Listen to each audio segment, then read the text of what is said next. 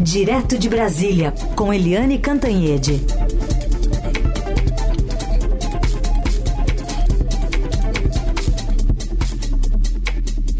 Tudo bem, Eliane? Bom dia. Bom dia, Carolina. Bom dia, ouvintes. Dia que começa aí com essa notícia de policiais federais fazendo buscas em endereços ligados a suspeitos de participar de um esquema da Agência Brasileira de Inteligência para monitorar ilegalmente autoridades públicas e cidadãos comuns e um nome importante, ou pelo menos que era né, importante na corporação, que está também entre os investigados.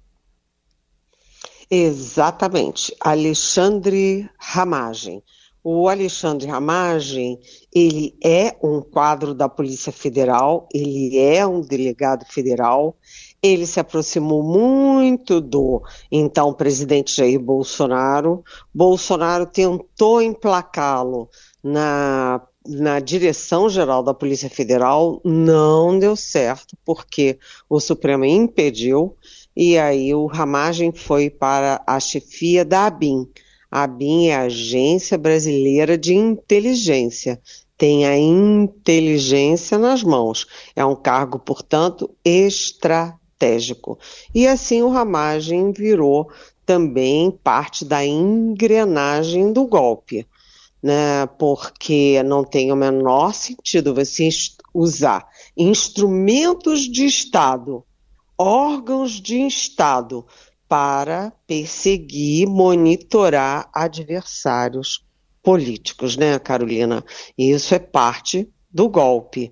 E o Alexandre Ramagem, ele não era importante, ele continuou sendo importante, por quê? porque no esquema do Jair Bolsonaro, é, ele foi eleito deputado federal pelo Rio de Janeiro, ele é deputado federal e agora é o pré-candidato do Jair Bolsonaro à prefeitura do Rio de Janeiro. Ou seja, é, o Ramagem é vários em um, né? Ele é da PF, era da ABIN, estava metido ali em monitoramento de adversários políticos, né? E agora ele também tenta projetar o futuro do bolsonarismo. É, ou seja, é, o, o Xandão, né, Alexandre de Moraes não está brincando em serviço e a Polícia Federal também. Aliás, ontem né, o diretor-geral da Polícia Federal, Andrei Passos, se reuniu com o novo ministro da Justiça, que toma posse dia 1 o ministro Ricardo Lewandowski, e foi confirmado no cargo diretor-geral da Polícia Federal. A Polícia Federal está indo muito bem no governo Lula. Eliane, recesso oficialmente acaba só depois do carnaval no Congresso? Como é que estão as articulações ali entre governo e parlamentares? Olha, há uma confusão, né, Carolina? Porque o Congresso já tem várias frentes com o Supremo Tribunal Federal. Né? Vou lembrar aqui rapidamente né, a, o marco temporal das terras indígenas o Congresso também tem aquela decisão de interferir no funcionamento interno dos julgamentos do Supremo. E agora o Congresso está batendo de frente com o presidente Lula, com o governo. O Congresso já derrubou dois vetos do presidente Lula e está às vésperas de derrubar um terceiro. Neste caso específico, o Congresso está chorando de barriga cheia. Por quê? Porque havia um acordo né, entre governo e Congresso para que as emendas de comissões uh, ficassem em 11 bilhões de reais. Cá para nós não é pouco, né? Mas, apesar do acordo e apesar do montante né, tão robusto, o Congresso acrescentou 5,6 bilhões fora do acordo, fora de propósito. O Lula uh, vetou exatamente esse excesso, essa gordura de 5,6 bilhões. E mesmo assim, o Congresso ficou com emendas de 47,6 bilhões, porque as emendas são emendas individuais, emendas de bancadas, emendas de comissões. Somando tudo, dá 47,6 bilhões de reais. E o Congresso, mesmo assim, está em pé de guerra porque quer aqueles 5,6 bilhões. Então, Lula destacou dois ministros para negociar com o Congresso. Claro que, além desses ministros, também o, uh, o próprio articulador político, que é o Alexandre Padilha. Os dois ministros é, destacados são a Simone Tebet, ministra do, do Planejamento, para mostrar por A mais B que um e um dá dois e que não tem dinheiro no orçamento para reencaixar 5,6 bilhões a mais de emendas. E uh, também o ministro Rui Costa da Casa Civil. Então tem aí uma pré-comissão para negociar com o Congresso. Do outro lado, o presidente da Câmara, Arthur Lira, é que está dando as cartas, está liderando a tropa e convocou os líderes para uma reunião segunda-feira para decidir o que fazer. Ou seja, cada um está armado até os dentes, né? E dessa vez o Congresso cá para nós está exagerando. Eliane, o ministro de Minas e Energia, Alexandre Silveira, parece que deu uns telefonemas ali para é, apresentar a ideia do, do presidente Lula para o futuro de Guido Mantega à frente da Vale. Conta para a gente um pouquinho dessa articulação. Pois é, uh, anteontem o presidente Lula teve uma longa reunião com o ministro Alexandre Silveira, que é do é, ministro de Minas e Energia, portanto, chefe, aspas, ali desse setor de energia, é, e o ministro, chefe da Casa Civil, Rui Costa. E ali ele bateu o martelo de que quer porque quer o ex-ministro da Fazenda da Dilma Rousseff, Guido Mantega, na presidência da Vale do Rio Doce. E aí lá saíram os dois, uh, os dois ministros para viabilizar essa, essa obsessão do presidente Lula. E o Alexandre eh, Silveira, né, segundo informações de ontem, já saiu telefonando para acionistas da Vale, para conselheiros, para, eh, enfim, abrir terreno para a, primeiro a nomeação do Guido Mantega para o conselho e depois a, do, ele já instalado no conselho para virar presidente. O presidente da Vale sai esse ano, né? Vence o mandato dele, ele sai e aí é, abre-se uma vaga que o Lula quer, porque quer ocupar com o Guido Mantega. Tem vários problemas nisso vários problemas. O primeiro é que a Vale do Rio Doce é uma companhia privatizada há quase 30 anos. Né? É, não, sabe, ela é uma companhia privatizada que, aliás, vai muito bem, obrigada. Segundo, o Guido Mantega é, tem duas marcas ruins Primeiro, ele estava à frente da Fazenda quando a Dilma Rousseff teve o impeachment exatamente pelas pedaladas fiscais, ou seja, para disfarçar ou tentar disfarçar o déficit público, né, represando os repasses do Tesouro para os bancos uh, federais.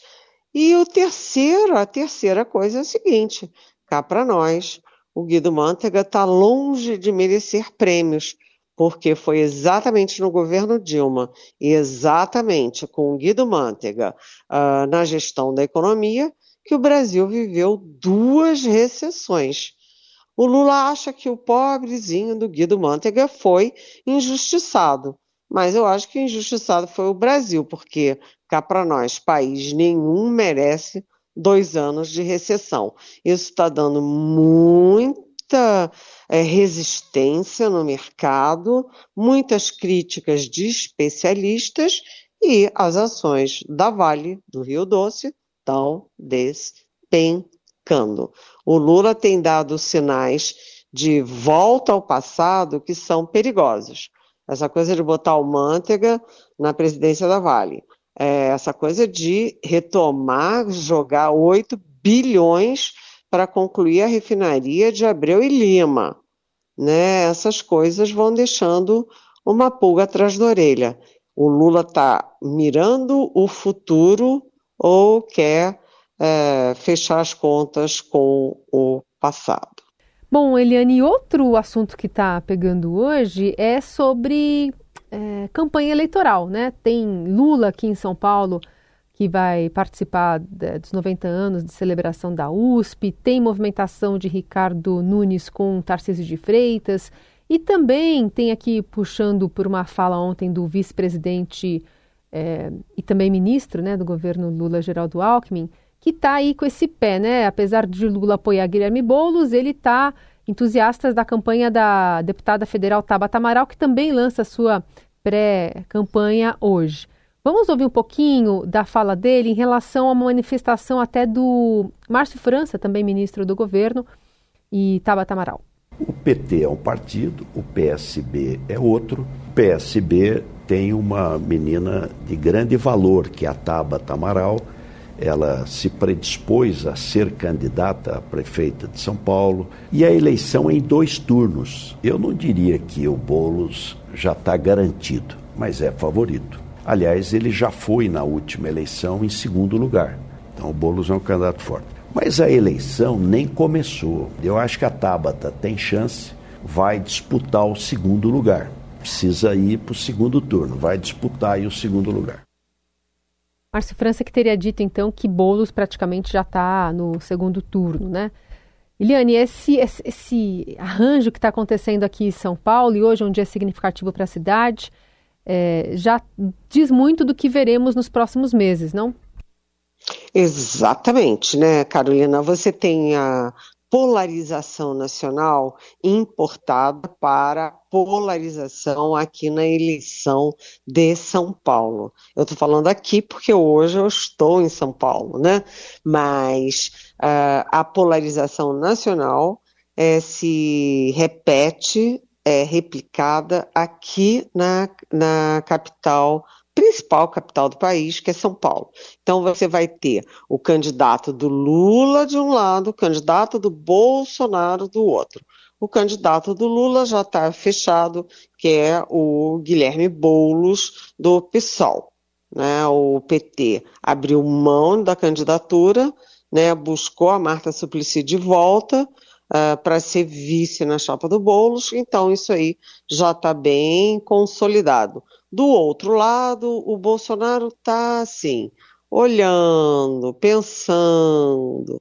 Ele ainda não bateu o martelo, mas uh, as forças bolsonaristas estão muito em torno do Ricardo Nunes, que é o prefeito da capital. Uh, nessa polarização, entra por fora é, entra assim, é, num, num talho a Tabata Amaral. A Tabata Amaral é uma moça que tem uma biografia vibrante, né? Uma moça de periferia, pobre, que, enfim, foi uma bela estudante, que conseguiu bolsa em Harvard nos Estados Unidos, que é deputada federal muito bem votada e que é do PSB. Com isso, você projeta o Lula num palanque e o vice do Lula, Geraldo Alckmin, em outro palanque, porque o Geraldo Alckmin é do PSB da Tabata Amaral. E como é que entra a Tabata Amaral? A Tabata Amaral entra tentando atrair o espólio uh, do PSDB. O PSDB, que foi o grande antagonista do PT, é, principalmente em São Paulo, que hoje está vivendo o seu ocaso e a Tabata Amaral está ali uh, disputando eleitorado de centro, os partidos de centro e principalmente o espólio do PSDB. Uh, é preciso agora fazer um cálculo. Uh, a Tabata Amaral atrai uh, eleitores da direita, né? portanto, ela pode ser uma ameaça para o Ricardo Nunes, ou ela atrai também eleitores da esquerda e pode rachar a esquerda, trazendo eleitores do Boulos. Enfim, de qualquer jeito, a eleição está esquentando e hoje, evidentemente, o Lula em São Paulo, pela, pelos 90 anos da USP, né, ele, de certa forma, tenta esvaziar também o lançamento da candidatura da Tabata Amaral. Bem, se ele está tentando isso, é sinal de que uh, eles temem o até onde a Tabata Amaral pode ir, né? Uhum. Acusa um pouco o golpe, né? Muito bem. Essa é Eliane Cantanhede, também no aniversário da cidade hoje aqui, falando no Jornal Dourado, coluna que fica disponível para você ouvir nas plataformas digitais. Qualquer forma ali para você compartilhar e depois quiser mandar também perguntas para Eliane, a partir de amanhã dá para ela responder aqui nesse espaço. Obrigada, Eli. Obrigada e parabéns, USP. A USP é um dos grandes orgulhos nacionais. Mas muitos e muitos e muitos anos para a USP, principalmente agora que eu tenho a minha USPiana Ana Flor. beijo. Muito bom, beijo.